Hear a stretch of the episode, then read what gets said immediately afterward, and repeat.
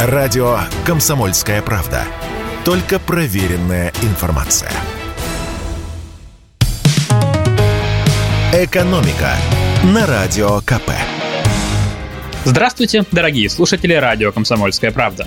В эфире наш ежедневный обзор самых важных и интересных экономических новостей.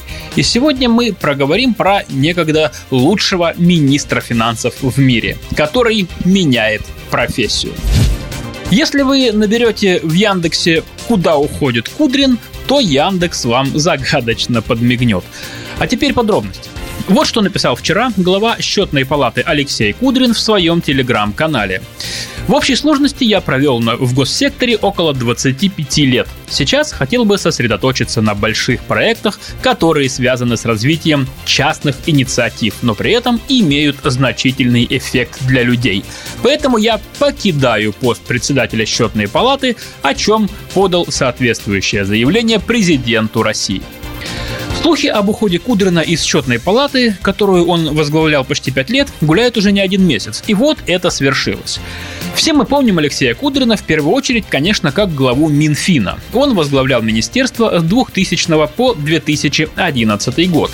Одним из главных достижений Кудрина на этом посту многие считают создание стаб-фонда той самой кубышки, в которую Россия вкладывала часть доходов от экспорта на черный день, который, как ни странно, до сих пор не наступил. Еще при Кудрине бюджет страны стал профицитным, а Россия выплатила долг Мировому валютному фонду и французскому клубу кредиторов. За эти и другие заслуги авторитетные издания The Banker, Euromoney и Emerging Markets несколько раз называли Кудрина лучшим министром финансов в мире. Впрочем, немало у Кудрина и критиков. Многие экономисты считают, что рост доходов бюджета э, – это заслуга не столько Кудрина, сколько высоких цен на нефть, которые установились в мире в нулевых годах. Кубышка тоже штука неоднозначная. Одни экономисты считают, что она помогла сделать нашу экономику более устойчивой, а другие убеждают, что это сократило темпы роста российской экономики в 2010-е годы. Если в нулевые мы росли на 6-7% каждый год, то в следующие следующее десятилетие лишь на 3-4%. Так вот, э, вернемся к Кудрину. В 2011 году он уволился из правительства и ушел, скажем так, в свободное плавание. Поработал деканом факультета свободных искусств и наук Санкт-Петербургского государственного университета, но в 2018 году вернулся на госслужбу, как раз на должность главы счетной палаты. Теперь, как с уверенностью пишет практически вся российская пресса, Алексей Кудрин переходит на работу в Яндекс. Сама компания разделяется на российскую и международную часть. Так будет проще развивать проекты за рубежом. В руководство российского крыла, по слухам, и войдет Кудрин после того, как покинет должность главы счетной палаты. Кстати, вы, наверное, уже давно хотите спросить, а что такое счетная палата и чем она вообще занимается? Расскажу. Счетная палата – это надзорный орган за всеми ветвями власти. Аудиторы счетной палаты анализируют финансовую отчетность государственных структур, чтобы выяснить, насколько правильно они используют бюджетные средства.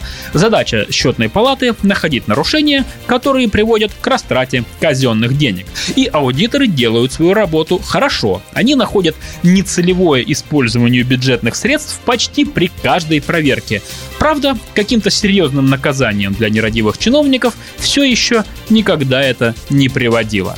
Теперь вопрос на засыпку. Кто может заменить Кудрина в счетной палате и заняться этой важнейшей и полезнейшей деятельностью?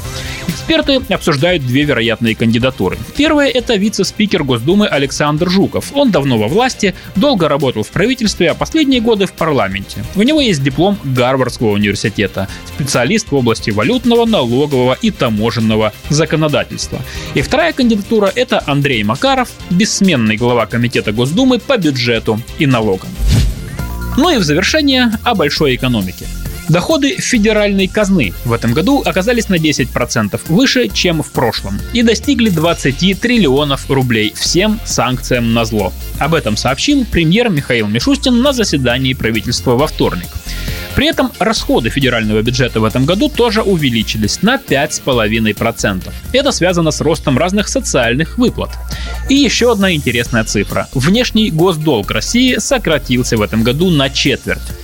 А глава Минфина Антон Силуанов рассказал, что по итогам 9 месяцев федеральный бюджет исполнен с профицитом более 200 миллиардов рублей. Поясню, это означает, что на эту сумму доходы превысили расходы. Министр пояснил, что поступления в бюджет выросли в основном за счет продажи нефти и газа. Доходы от них увеличились на 37%. «Экономика» на Радио КП.